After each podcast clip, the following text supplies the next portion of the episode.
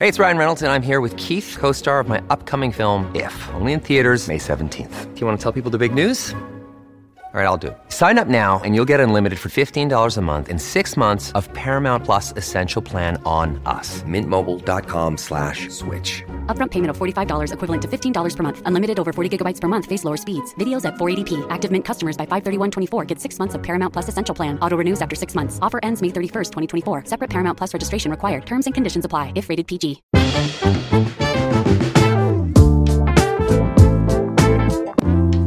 Bienvenidos al Vistazo, el podcast de entretenimiento de Soy 502. Con ustedes estamos los mismos de siempre. Dan, desde el Doroteo Guamuch Flores, ¿cómo vas? Cabal, bien aquí. En vivo y en Eh, directo.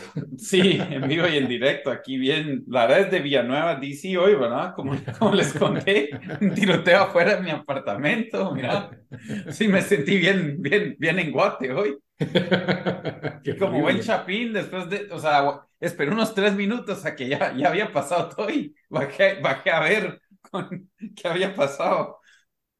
La verdad es de que Estados. Unidos no puede joder mucho aguate sobre eso. O sea, Mira, Mejor ahorita decir- sí no pueden. sentí que estaba en el colegio otra vez. Bueno, Bamba, desde Houston, ¿cómo vas? Bien, aquí está viendo el juego de los Jets, que hablando de experiencias miserables deportivas, ser fan de los Jets está ahí hasta en- Pero no tienen super quarterback ahora. Se lesionó, Se lesionó en la cuarta jugada del partido. ¿Creen que compran Mara de cristal, fíjate vos, ¿para qué?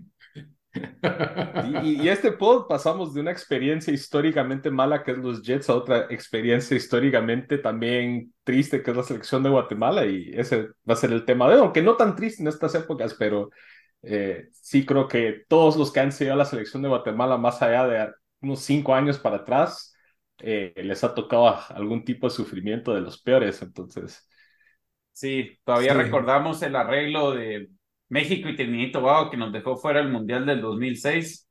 eso, perder repechaje contra Costa Rica cuando jugaron creo que en, en Miami o en Orlando, Florida, Sí. Florida O sea, también. tal vez si sos un niño y tu primera experiencia con la selección de nacional fue la Copa Oro del 2023, tal vez no has sufrido. Tienes buenos recuerdos. No tenés, no tenés tanta amargura en tu corazón. Esta generación no O sabe si qué sos la sufrir. generación de nuestros papás que los vio jugar en las Olimpiadas, ¿verdad? Bueno, nosotros también los vimos jugar en las Olimpiadas. una Eso sí, ya están curtidos, quemados, ya nadie cree. Como dicen, si, si hubieran tenido el mismo sistema de clasificación antes que ahora, Guatemala hubiera ido un mundial. Eso vamos a decir nosotros, creo, pero... Bueno, y su servidor Lito desde Guatemala, como siempre, les recuerdo que todos los comentarios y opiniones son ajenos a Soy 502. También, eh, pues estamos ya en el episodio número 108.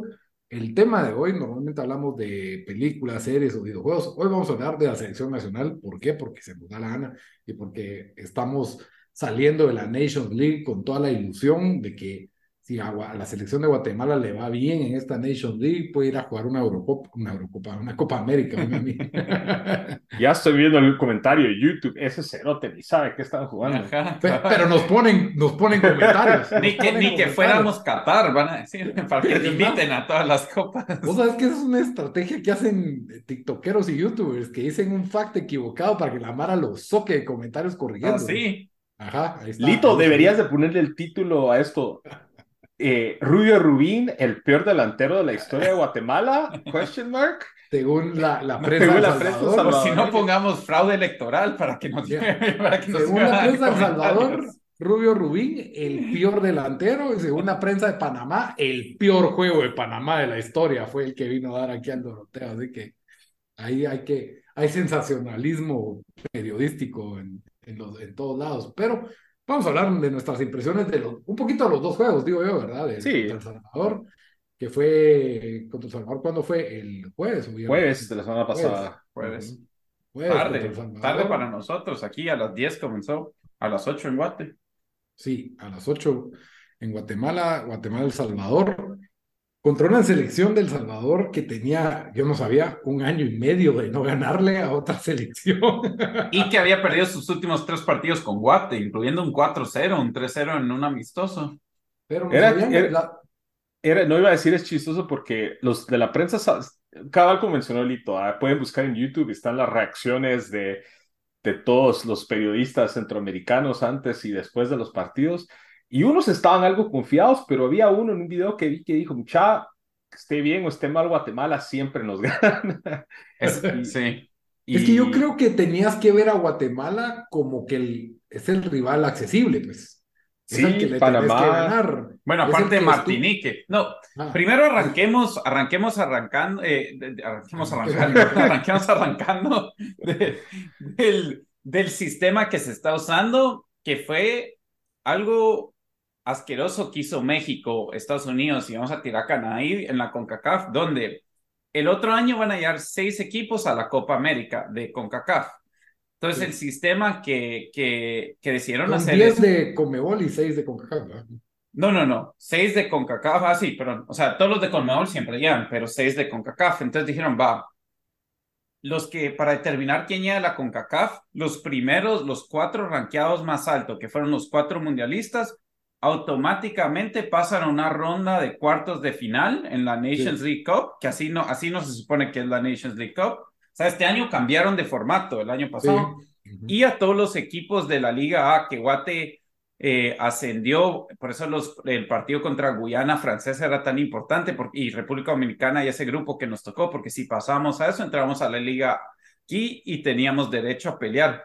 Pero entonces lo que hicieron es agarraron a dos equipos 12, los dividieron en grupos de 6 y eh, le llaman el formato suizo, donde jugamos dos juegos en casa, dos juegos afuera, pero contra, o sea... Rivales con, al azar. Ajá, con rivales al azar. Y Guatemala de los dos grupos, el otro grupo, digamos, los dos cabezas de serie, por decirlo así, es Jamaica y Honduras, y este es, pues, Guate y Panamá, o no sé si El Salvador tiene mejor ranking que nosotros. es nosotros, es nosotros pero la cosa es de que a Guate le tocó jugar dos veces con Panamá, que por poco llega al último mundial y iba al mundial anterior de ese. Eh, y nos toca ir a jugar a Trinito que obviamente todos sabemos que, que nos cuesta de visitante. Y no nos tocó ninguno de los dos grupos accesibles, los dos eh, equipos accesibles, que son en, en teoría es Martinique y Curacao. Técnicamente El Salvador paró siendo accesible. Sí, pero, pero El Salvador juega dos contra Martinique, Panamá juega uno contra Curazao. Eh, entonces.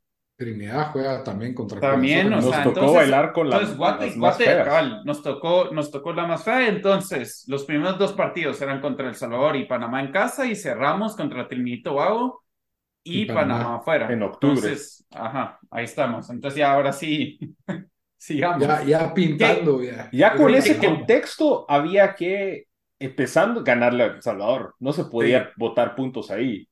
Y contra Panamá, y contra Panamá, a pesar de que, bueno, ya se sabe que se empató, que en realidad históricamente no es el peor resultado que nos hubiera podido tocar, gracias a este formato que acaba de explicar Daniel, ya nos empieza a poner un poco más complicado el camino y eh, hacia adelante. Entonces, ya viste todo el contexto, ya metámonos a los juegos en sí. Sí. Bueno, entonces comenzamos Yo todavía tengo, tenía fresca, antes de ese juego contra El Salvador, todavía tenía fresco en la memoria. ¿Se acuerdan cuando a Guatemala en, el, en la pandemia lo clasifican a Copa Oro? Y, y, caemos en el mismo grupo con México y El Salvador, y El Salvador nos dio un repaso de 3 a 0. Yo tenía bien presente ese juego, y que sí que El Salvador tiene jugadores en la MLS y que es una y nos robó jugadores, que un, un jugador ah, que, era guatemalteco salvadoreño. Es que El Salvador creo que fue de los que empezó de Centroamérica. De Centroamérica a, a scoutear así ya con bastante seriedad en Estados Unidos. Y fue que se empezaron a dar esos jugadores, va Alex Roldán, que es de padre guatemalteco y madre salvadoreña y creció en Estados Unidos. El hermano decidió jugar para Estados Unidos y él decidió jugar para El Salvador, creo que en el 2021 hizo esa elección, cuando Guatemala todavía no estaba en este proyecto.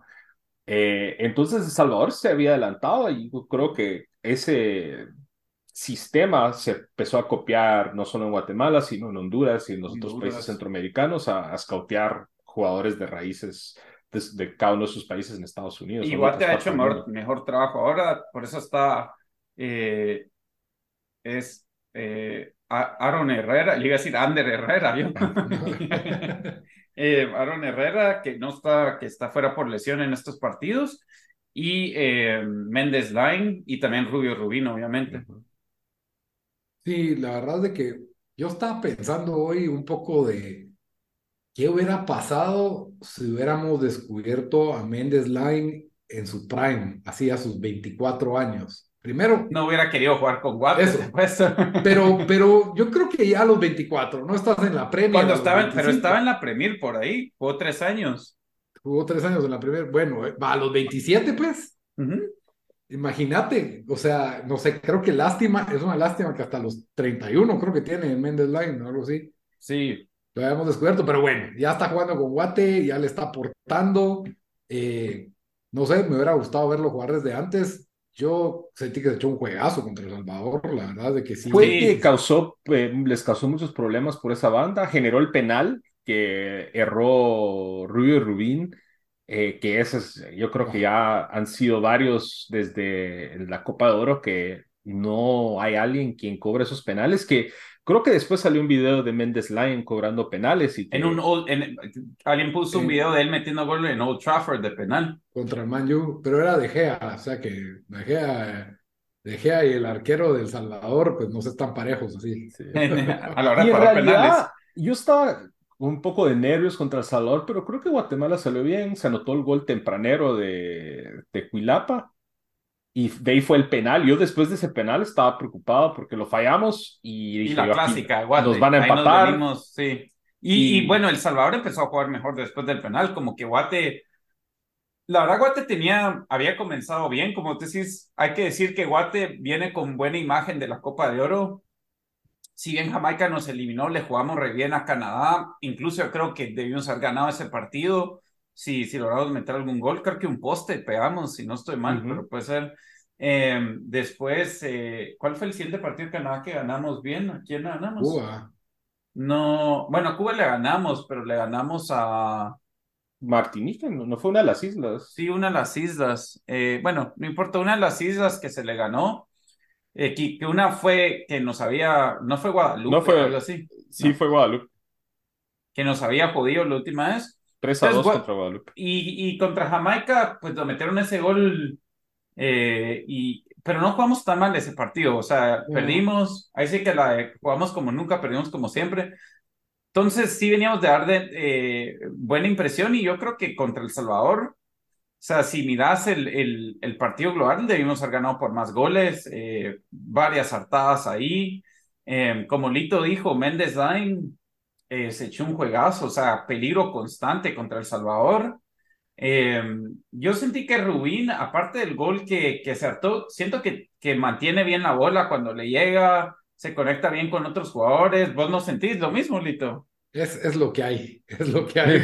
No, no, le voy a tirar así, pero le cuesta, o sea, que, en un 9 lo que quieres es que, que si puede recibir de espaldas o pivotea, que a veces no hay con quién pivotear, o que se dé la vuelta y le pegue, y le cuesta mucho, o sea, le ha costado mucho. pero mira, ¿cuántas bolas recibe para, para meter? O sea, la, la, única que tuvo fue al final del, cuando, bueno, en el minuto 70, cuando ya estaba quemado, que solo no logró, pues no logró escapar, si no logró sacar tiro, pero eh, Huilapa, que para mí fue un juego bueno, un juego regularón, y fue así, yo creo que contra Panamá no jugó bien, pero con El Salvador jugó re bien, aparte su gol, le estaba creando peligro constante. Eh, y después, pues también los cambios, ¿verdad? Ahí sí que, que Bamba la cantó en nuestro. Pero en el chat que tenemos cuando dijo Altán, Altán trae gol. Y, también Santís entró bien. Santís, que regresó de, de lesión y no estuvo en la Copa de Oro. Em, sí, o sea, lo que. A mí lo que me entusiasma de esta selección eh, quien, o sea, obviamente para el nivel de Guate, ¿verdad? No, no lo estoy diciendo en ese contexto, pero por primera vez es como hasta tenemos alternativas en la banca, gente que puede crear algo de peligro, por primera vez en muchos años, ¿no? Por, ¿Verdad? Entonces, em, y por eso yo también esperaba, pues, algo, o sea, mi argumento con lo de Panamá, que, que bueno, ahí después nos vamos a meter, pero mi argumento con estos partidos es de que, y, y este grupo que nos tocó es, Guatemala tiene mala racha contra Trinidad y Tobago, tiene mala racha contra Jamaica, contra Costa Rica, contra Panamá. Costa Rica le ganamos. No, pero últimamente, yo digo. O sea, históricamente. Ah, pero estos son los equipos que les vamos a tener que ganar si queremos ir al Mundial. Y para mí eso comienza ahorita. O sea, si, si salimos de este grupo, si logramos, eh, pues ahora se nos complicó, ¿verdad? Pero si lograríamos ganarle a Panamá o ganarle a Trinidad y después empatar con Panamá. O sea, el, yo creo que mentalmente y de confianza lo que le daría a los jugadores es, es un boost bastante grande y el hecho que nos da chance para jugar esos cuartos y, y, jugar un repechaje si no pasamos ahí para ir a la Copa América, que también si estás jugando en un grupo tal vez contra Argentina, Uruguay, Colombia, o sea, eso, eso te da otro... Otro, fogueo. Otro fogueo. quita un scout se lleve a uno de nuestros jugadores, aunque sea la rumana.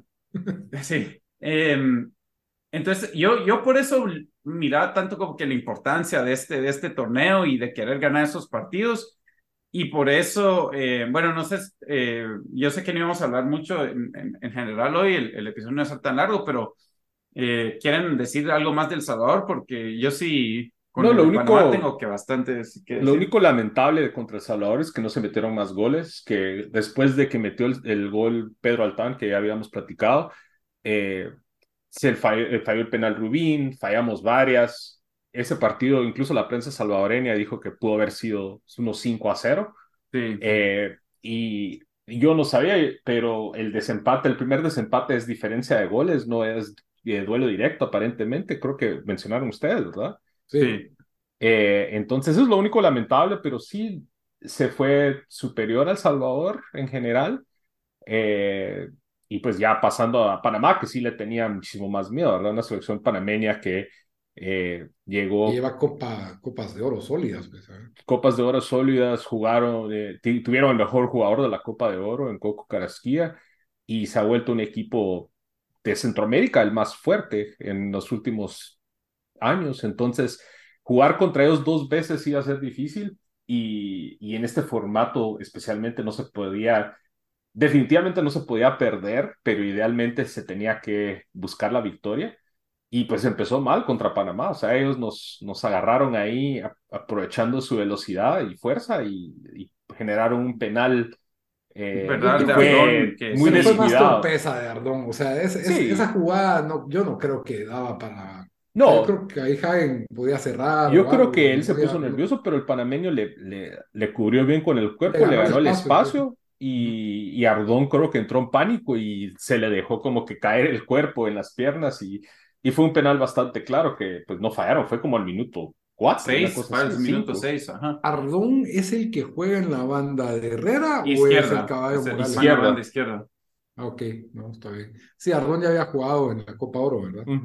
Y en la Copa Oro yo creo que jugó bien, y, y, pero sí, ayer sí no, no, o sí, fue ayer el partido, ayer no estuvo fino, Sí, o sea, comenzamos mal con Panamá y yo no es como que he visto todos los partidos de, de la era Atena, pero pues vi los de clasificación para, para el grupo A de, la League, de la CONCAF Nations League, todo lo de la Copa de Oro y, yo sentí que ayer, especialmente la primera parte, fue lo peor que he visto a Guate. No tanto de que Panamá nos pasó encima, o sea, yo digo en los últimos partidos, no digo en toda la historia, pero es que no, o sea, después del, del, del, gol como que anímicamente o mentalmente ya no se lograron componer y no armaban una, o sea, no te lograron hacer tres pases, no lograron crear peligro, Méndez estuvo bien impreciso, o sea, los, los laterales eh, muy mal también, eh, Panamá tuvo un par de ocasiones ahí donde yo sentí que nos pudieron haber metido gol, entonces sí, eh, no sé si mejor desilusionado esa, esa primera parte y, y bueno, en la segunda parte sí se mejoró y todo, pero no, no sé, o sea, para mí sí era un resultado que teníamos que sacar, no tanto, no solo para este, pues para lo que podría ser pasar de este grupo, pero sino, o sea, las sensaciones que dejaría para el futuro, ¿verdad? Porque como dije, estos son los equipos que vamos a tener que ganar y si no lo podemos ganar en casa, eh, va a ser difícil al mundial. Y creo que lo que mencionabas, de que fue uno de los eh, momentos, o sea, de la era Atena donde peor se ha visto la selección, especialmente ese primer tiempo, principios del segundo tiempo, pero creo que es un patrón. Son equipos, por ejemplo, Guadalupe, eh, Jamaica, Panamá, con, son equipos con velocidad, con fuerza y que presionan.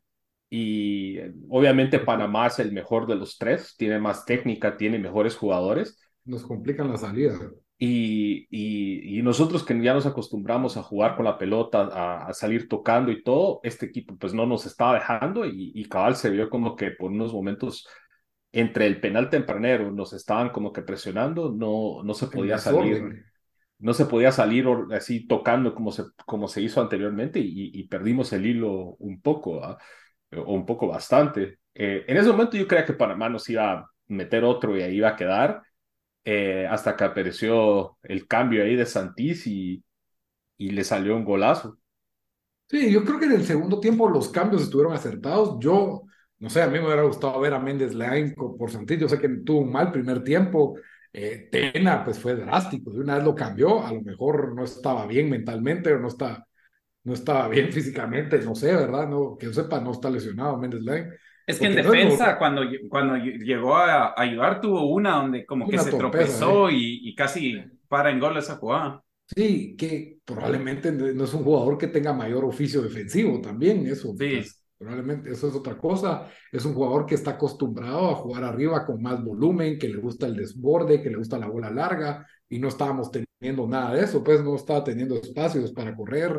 Y eh, lo que me gusta a mí tanto de Mendes Line y de Santís, que siento que son dos jugadores que te levantan centros. O sea, a cómo le cuesta a Guatemala levantar centros. Y, y bueno, tal vez no tendremos los mejores cabeceadores en Rubín y quien se sume al ataque como el Cuilapa, eh, pero pues quien quita una, una, mala defensa ahí, un mal despeje, se aprovecha una jugada en el área. Eh, son muy precisos los centros de estos dos jugadores, tienen mucha calidad para levantar la cabeza y buscar a alguien y, creo que me hubiera gustado verlos juntos. No sé por qué la decisión de no empezar con Santis, tal vez uno por izquierda y el otro por derecha. Yo creo que eh, Santis porque venía de lesión. Puede ser que lo esté dosificando, ¿verdad? Eh, tendrá sus razones el, el profe Tena.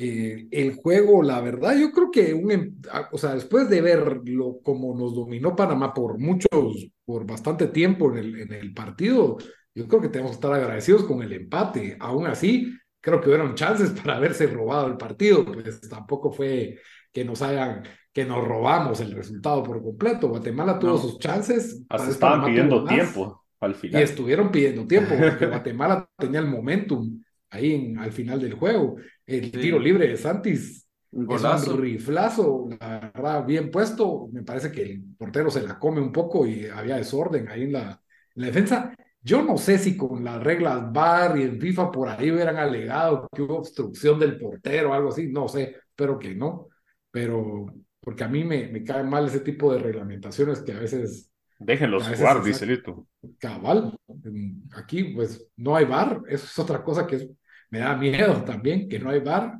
y, y, no sé, jugándonos todos los puntos en toda la cancha contra Panamá en Panamá, cada gol va a contar, pues cada, cada penal, cada, pues. Lo, otro que creo que se hizo bien en ese partido es este jugador Carrasquilla que ha sido el motor de Panamá en, en tiempos recientes. Creo que el hecho que le ha dado una tarjeta amarilla tempranera contra Guate, creo que lo, eh, lo afectó y, no pudo él así como que hilvanar y, controlar la, el medio campo de Guate. Eh, entonces eso creo que fue de lo, de lo bueno. La defensa estuvo sólida, creo que Pinto y Samayoa eh, y una vez lo cambiaron, se perdió Panamá. Panamá se desordenó. Eh, Pitos estuvieron sólidos, pero sí, yo creo que eh, al final de cuentas, y, yo vi mucha gente que, típico después de este tipo de juegos, así reactionary, que estaban diciendo, bueno, de repente Mendes Line no es la solución ahí y que deberíamos de empezar a, no sé, a o lo que sea. Yo creo que eso es incorrecto. Mendes Lane fue el de los mejores contra El Salvador, fue fundamental en la Copa de Oro y hasta, hasta que alguien eh, haga algo más que eso, yo creo que él debería ser el titular. Pero yo creo que, que, Panamá estaba como marcándolo a él, así como que poniéndole más presión a él que a los demás. Otra cosa es de que eh, durante la Copa de Oro, ahí también es la banda de Herrera y entre él y Herrera crean bastante peligro. Entonces, esta vez que no tenía esa ayuda, y no sé, contra El Salvador corre bien, o sea, puede ser, recordemos que... Yo sentía es- Morales que le hizo ganas, o sea, especialmente Sí. defensivamente, obviamente no tiene la misma calidad para el ataque, pero... No, no, pero y también este es el quinto partido de él con la selección, pues, no, yo creo que ni español habla, o sea, no, no sé qué pide la gente. Yo sí lo probaría de la otra banda. He visto unos highlights de él en YouTube donde mete buenos goles. Yo Y- lo probaría de nueve, honestamente, te soy sincero. Yo, yo lo probaría de nueve, porque entre Rubín y Darwin Long, no he visto un nueve que yo diga, este tiene que ser el nueve de la selección, ¿verdad? No, Sí. no, o sea, yo sé, no, no, no puedo esperar que uno de los dos sea el pescado. Pero Rubín hizo dos buenos goles en, en la Copa, de Oro, aquellos contra... Sí, pero también eh, hay otros que no hace y, y no sé, de- no es un 9, no tiene el, el porte de un 9 clásico tampoco, pero, pero bueno, hay que, o sea, es lo que hay y hay que seguirle dando chance, es el mejor que tenemos. Yo no puedo decir ahorita que Darwin Lom le debería quitar el puesto, pues No. tampoco, tampoco. Pero sí creo que si estamos, si está con la pólvora mojada, a mí me hubiera gustado verle más minutos a Lom, que lo que no tendrá la calidad, pero pelea y corre. 30 minutos de lomo intenso, pues no me hubiera molestado ahí. pero- Pregunta. Eh, Kim Ordóñez está lesionado. ¿Creen que hizo falta en estos dos partidos? Es que Kimi Ordóñez, yo, ¿quién es Kimi Ordóñez? Ya, ya lo olvidé. Yo ni me recordé quién es ese cuate. Ya, ya no lo quiero ahí. No, porque Eh, sabías que lo, iba, lo iban a convocar. O sea, y él tenía intención de jugar, según lo que dijo, pero se lesionó. Pues no sé si le hubiera cambiado fundamentalmente la cara al juego contra Panamá, pero nunca está, nunca cae mal tener una pieza ofensiva que de repente puede salir de la banca y generar algo. Eh, pero no sé, yo creo que igual hubiéramos empatado, no, no, no creo que hubiera sido una eh, algo que moviera hacia el favor de Guatemala. Sí, de revulsivo yo pienso que estaría bien, no, no, o sea, en un partido como contra El Salvador, donde Guatemala tuvo más control de la pelota, tal vez sí me hubiera gustado verlo más, con más libertad, pero este partido exigía más oficio, creo que el Cuilapa tiene más ida y vuelta que él para meterlo a jugar en esa posición de como que centrocampista ofensivo, eh, Y lo entonces, otro, o, y o ya desbocados ir a buscar el gol, está bien, meter el Y lo otro es que él no ha jugado con Tena. Creo que tal vez un partido. O sea, él en realidad no ha tenido. eh, Es cierto. no ha estado inmerso en el, en el campo de la sele- en el, eh, eh, con, con la selección o con la estrategia de Tena. Entonces, no sé qué tan impactante hubiera sido. eh, pero hubiera sido interesante verlo, porque en esas son, ese tipo de juegos Mendes son. Se bajó el avión. Eh, Mendes Lane es veterano, chavo. Ese es ya es de mil batallas. Yo, yo la verdad no, eh, yo no creo que está para hacer, para que sea titular y que juegue todos los minutos. En Cincinnati, vamos, o sea, es más de MLS, pero yo me he sido sus, sus juegos y no, no juega mucho y tampoco tiene mucho impacto cuando juega. Es que él está en una en un como limbo de porque él era jugador Está en el la, equipo de la juvenil y entre la de la, la especial de, de que, que en MLS está pues los equipos el equipo así los el equipo mayor por así decirlo y aparte hay una liga con todos los equipos de las especiales por así decirlo. Pero los equipos eh, a veces juegan si los necesitan los llaman a lo mayor y se pasan así como que en ese limbo y eso es donde ha estado Kimi. Juega bastante para el Cincinnati 2, pero ha tenido apariciones en la, en la US Open Cup y en otros juegos de Cincinnati, pero eh, aún está en ese momento de que él todavía no es, no se ha consolidado en el equipo mayor de Cincinnati. Entonces, eh, por eso digo yo, es difícil pedirle que, que él se cargue un equipo en, una, en un partido contra el mejor de Centroamérica en estos momentos, entonces no, no sé. Pues no qué que se cargue, pero que No, pero unos pues. 10 minutos al Sí, final. eso, O sea, eso me hubiera sí. gustado ver, me hubiera Tal gustado vez ver, en pero... cambio de García lo metes ahí, no sé. De Galindo, que para mí jugó de más. También. Ah, Galindo, sí. Galindo no. Eh, fajador. A ver, vamos a otra cosa con tu expertise. Yo no oigo mucho de Rubín en la MLS tampoco. ¿Está jugando? ¿Es titular? Él rota porque él es nueve y el Real Salt Lake fichó a un jugador colombiano, eh, Chicho Arango, que fue campeón con LAFC. Él después de eso se, él se fue para México y de México lo fichó Real Salt Lake y es el fichaje Ah. más caro de la historia de Real Salt Lake. Entonces él es titularísimo en ese número nueve para el Salt Lake.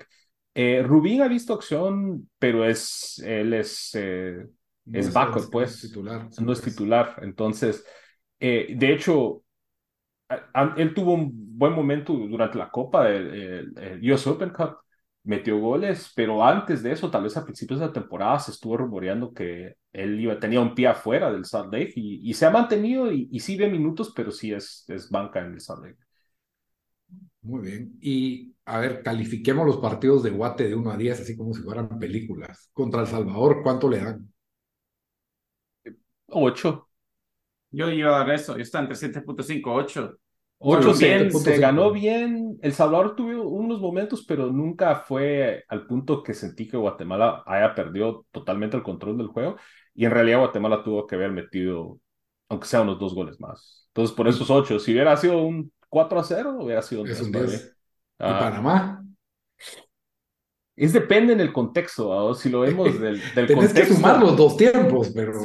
pero no, el contexto de que la última vez que se le ganó un juego competitivo a Panamá fue hace muchísimo tiempo eh, y la expectativa era de que Panamá nos, nos iba a dominar.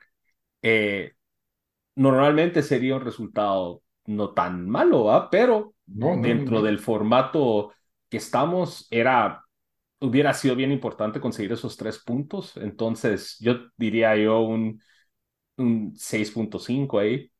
Pero el formato es ajeno, pues, o sea, no le, o sea, yo sé que la exigencia es que necesitamos 12, 9 puntos de 12, pues, pero, pero al equipo no se le puede pedir más de lo que tiene. No, yo, yo, sí les doy un 5, yo sí creo que fue un mal, mal primer tiempo, entiendo, entiendo al rival, entiendo todo, pero conforme venían jugando, creo que Aaron ha respondido mejor. Incluso sentí que con Jamaica, perdimos 2-0 con Jamaica en la Copa de Oro o 1-0. 1-0. 1-0. No sé, con Jamaica dejamos mejores sensaciones. Aquí, la verdad, no.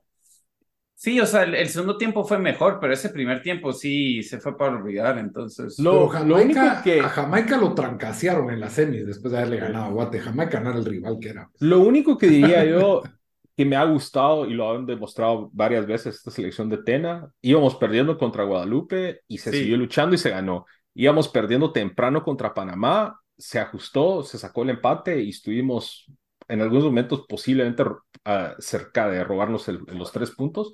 Entonces, eso sí me ha gustado de esta selección y por eso digo 6.5, pero sí lamentable que ahora estamos en la posición de que tenemos que ir a ganar a Trinidad, que eso ya se sabía, pero ahora también ir a sacar un resultado a Panamá va a estar complicado.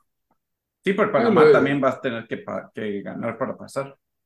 Cabal, va, fíjate, y ahora las, las probabilidades de que Guatemala pase a la siguiente ronda de la Nations League, esas, esa es, en un porcentaje ahí, yo ahora los tengo en un 50%, pues está, está complicado porque sí, si no ganamos, o sea, básicamente estamos obligados a hacer un pase, un juego perfecto de 12 puntos, ¿ves? Sí, a Trinidad creo que le ganamos. Con 8 puntos nos quedamos. sí, a pues Trinidad le hemos ganado una vez en los últimos 10 partidos. Entonces.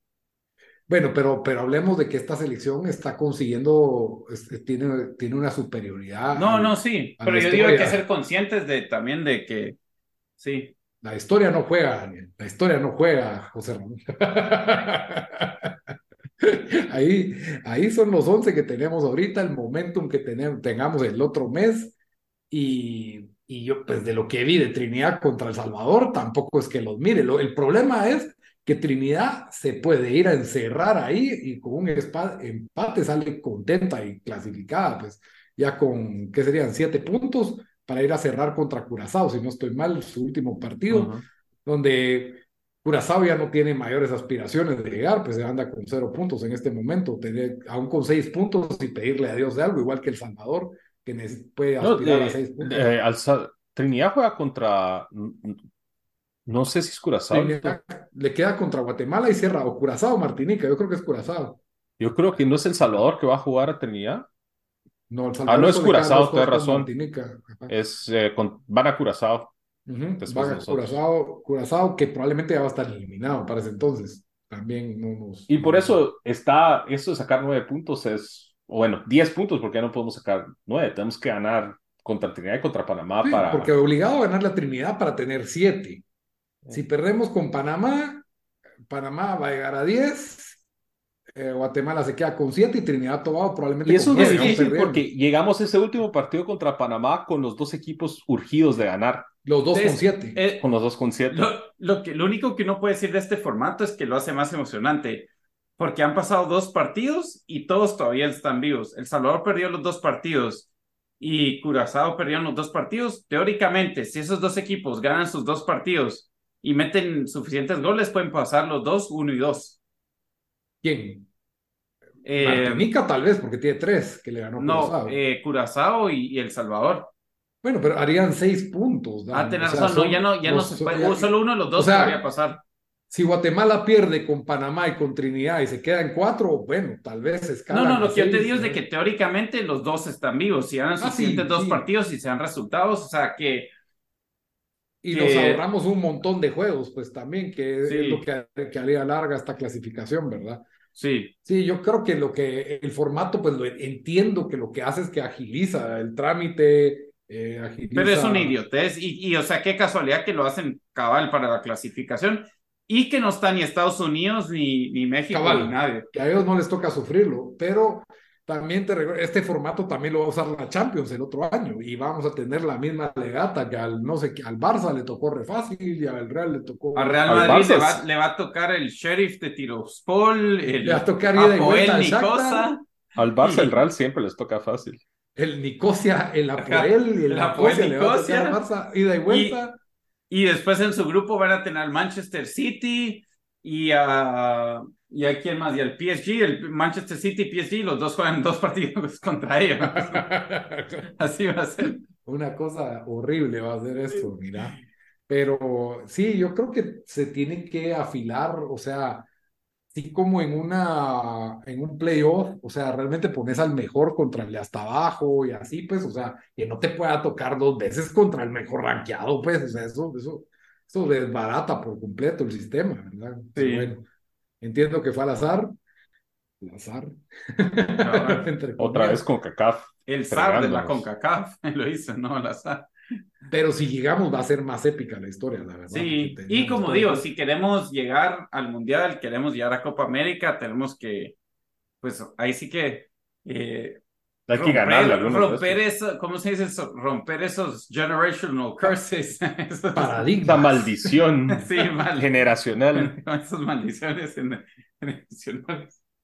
Pero sí, obligadísimos a, hacerle, a rascarle puntos a Panamá. Para Y a ganar en Trinidad. Ganar en Trinidad. Sí, no, es de más. Históricamente, no, nu- nunca ha sido fácil para Guatemala. Pero yo, pero yo sí lo miro bien factible. Yo sí lo No, yo también, factible. pero solo digo, es algo como mencionó Dan, maldición generacional. Era ir a ganar a Trinidad, a Jamaica, siempre ha sido algo que no se le ha dado fácil. Jamaica sí me da más miedo por el calibre que tienen algunos jugadores ahí, pero Trinidad no está en su prime. Jamaica sí ha estado ahí, a ver qué pasa. Panamá, en Panamá también es otro que Sí, eso va a estar complicadísimo. difícil. Eh, pero bueno, no, también Panamá no está, no fue mundialista en Qatar, ¿no? No a Qatar. No, por poco, no llegaron, creo que por un punto o algo así, el Costa Rica se lo, se lo llevó. Sí, pues. Y de ahí pues a matarse con los grandes de la CONCACAF, que también, si llegamos a ese playoff, también, o sea, te puede tocar México y de ahí un repechaje. Va a ser el ranking en los, en los primeros de los, de cómo salen de los grupos. Entonces, teóricamente, no vamos a pasar primero porque ya empatamos. Probablemente va a ser Jamaica o alguien más y, y en nosotros nos va a tocar Canadá, Estados Unidos o México, porque el, el, el que el primero rankeado va contra, contra Costa Rica. El primero de los tres? dos grupos. ¿Contra quién prefieren? Ya para ir cerrando. ¿Quién es? Estados O sea, Unidos. sí, México, Canadá o Canadá. México. Dame Costa Rica no está ahí zampado también, o está jugando. Costa Rica, Costa pero. Costa Rica no nos puede tocar porque es eh, tendríamos que pasar de primeros y no creo que nos van a dar los Con 10 puntos, es que tenemos que pasar No, con no, 10 no, puntos. pero Bamba, es primero los dos grupos. Ah. Entonces, Ah. digamos, si Panamá hace, digamos, Jamaica le No ganó a tengo- Panamá. Ajá. Jamaica lo más seguro va a llegar a 12 puntos, entonces ellos serían el primero. Entonces, Mm. casi seguro nos toca uno de los. Ah, no sé, fíjate, yo creo que dame Quiero ver cómo está el otro grupo. Canadá. Canadá, pues que Canadá equipo A sí está como que Pero les empatamos, no sé, te das confianza. Pero ese era el equipo equipo A. Era equipo. Pero es que ¿quién querés? ¿Querés ir a jugar a las Ahí sí que ni Yo modo al que le toca. Yo prefiero a México. ¿En serio?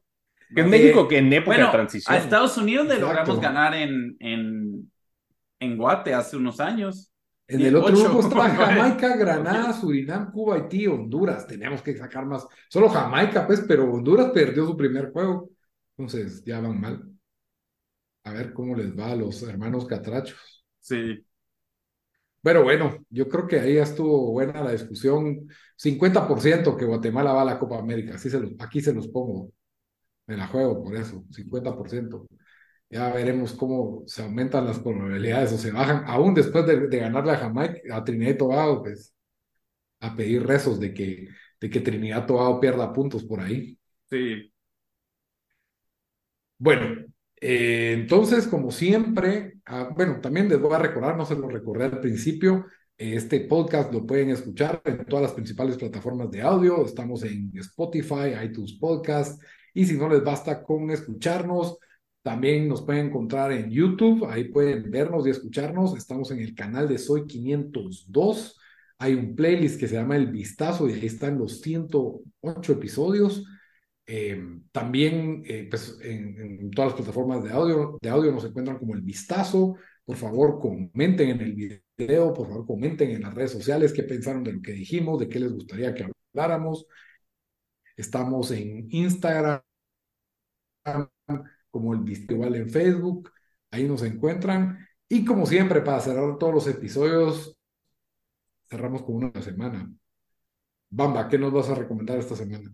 Bueno, yo voy a recomendar, es, eh, está Netflix, es un anime y también una película live action que es chistoso el hecho que hayan los dos, pero se llama Som 100, Bucket List of the Dead.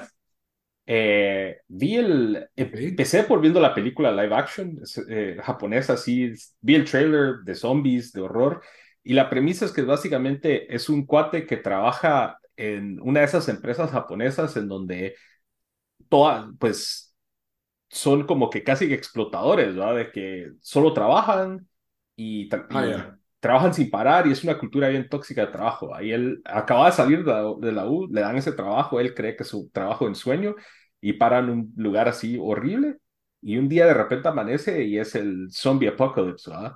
Entonces él, para él eso lo liberó de esa vida que casi que estaba como que al punto de suicidal, de, de, lo feo que era su ambiente laboral. Entonces él está viviendo en este mundo del apocalipsis zombie y hace su bucket list de 100 cosas que quisiera hacer antes de que se convierta en un zombie. Eh, entonces la película es bastante entretenida en, en ese como género de horror comedia prácticamente. Sí tiene sus elementos de gore. Eh, eh, y la verdad bastante entretenida. Y después me puse a ver que hay un anime también en Netflix y, lo, y me puse a investigar y este es un, originalmente un manga que convirtieron en un anime, que convirtieron en live action y está los dos ahí en Netflix. Entonces se llama Som 100 Bucket List of the Dead. Muy bien. Dan, ¿cuál es tu recomendación? Ah, bueno, yo les tengo una serie eh, que está buenísima para ver en parejas, que se llama Couples Therapy que está okay. en eh, Paramount Plus, no sé si está en Guate, pero Carlos la habían recomendado y la, la, empezamos a ver el fin de semana. Son episodios de 30 eh, minutos y es un reality show básicamente eh, donde pues parejas de verdad tienen sus sesiones de, después de terapia de, de parejas en, en televisión y lo hicieron en un reality show, ¿verdad? Eso Entonces, no puede ser bueno, pero... ¿Qué cosa? Eso no puede ser bueno para las parejas. Para ellos no, pero para, para uno sí, después. Y sí, creo que si lo miras con tu pareja se vuelve más entretenido, porque... Y más barato que ir a pagarle a un terapeuta. ¿eh? Mira, yo lo que miro que está en Paramount Plus Latino es You the One, pero no creo que sea eso, ¿verdad? No, no sé, no sé. Bueno, couples, no, sabías que te parejas, no. técnicamente está en Showtime, pero aquí se juntó Showtime con Paramount Plus, así que no sé. Ah. Eh, pero bueno, lo pueden encontrar en Paramount Plus si tienen, si pagan los, el, el soccer que cuesta dos dólares extra por tener Showtime. Pero sí, la verdad que es, van, por tres, van por tres temporadas, yo voy por la segunda y media. eh, como digo, es entretenido, van a salir ciertas cosas que hacen cada una de las parejas donde se pueden echar la culpa uno al otro, y vos, vos haces eso, ¿viste? Entonces, entonces sí se vuelve eh, pues se vuelve entretenimiento. Eh, y sí, la verdad que no, no está mal hecho. Em, entonces, Couples Therapy se llama, no, no sé dónde lo pueden encontrar en, en Latinoamérica. Vamos a ver aquí, que si me sale una buscadita rápida. Terapia de parejas 2019, dice, ¿será? Cabal. Couples Therapy en Guatemala no está disponible. Oh, pues bueno. bueno. Entonces métodos alternos. VPN, VPN. VPN, cabal. Bueno, eh, yo voy a recomendar una serie de HBO que yo creo que Daniel ya había recomendado hace ratos, pero yo hasta ahorita la agarré y acaba de salir la segunda temporada. Se llama Winning Time, The Rise of the Lakers Dynasty, o en español, Lakers, Tiempo de Ganar. Eh, esta serie de HBO, pues, tiene, tiene, un cast bastante cargado. Sale John C. Reilly como el dueño de los Lakers el doctor Boss, Joey Boss. Eh, sale también este actor que, ¿cómo se llama? Ah, Adrian Brody. Sale eh, también Jason Segel. Y, ¿cómo se llama? Varios actores que ustedes dicen los he visto en algún lado, pero no, no les sé el nombre. Por ejemplo, Jason Clark, que hace el papel de Jerry West. También muy interesante. Pues esta serie se trata de los Lakers en la época de los ochentas, cuando pues, los adquiere el dueño de este equipo, para eh, personas como yo que no son... ¿ah? Em, para personas como yo que no, no ven la NBA, tal vez tuve una época en que vi la NBA en los noventas, cuando estaba Michael Jordan, como cualquier persona de mi generación, pero nunca fui un gran fanático.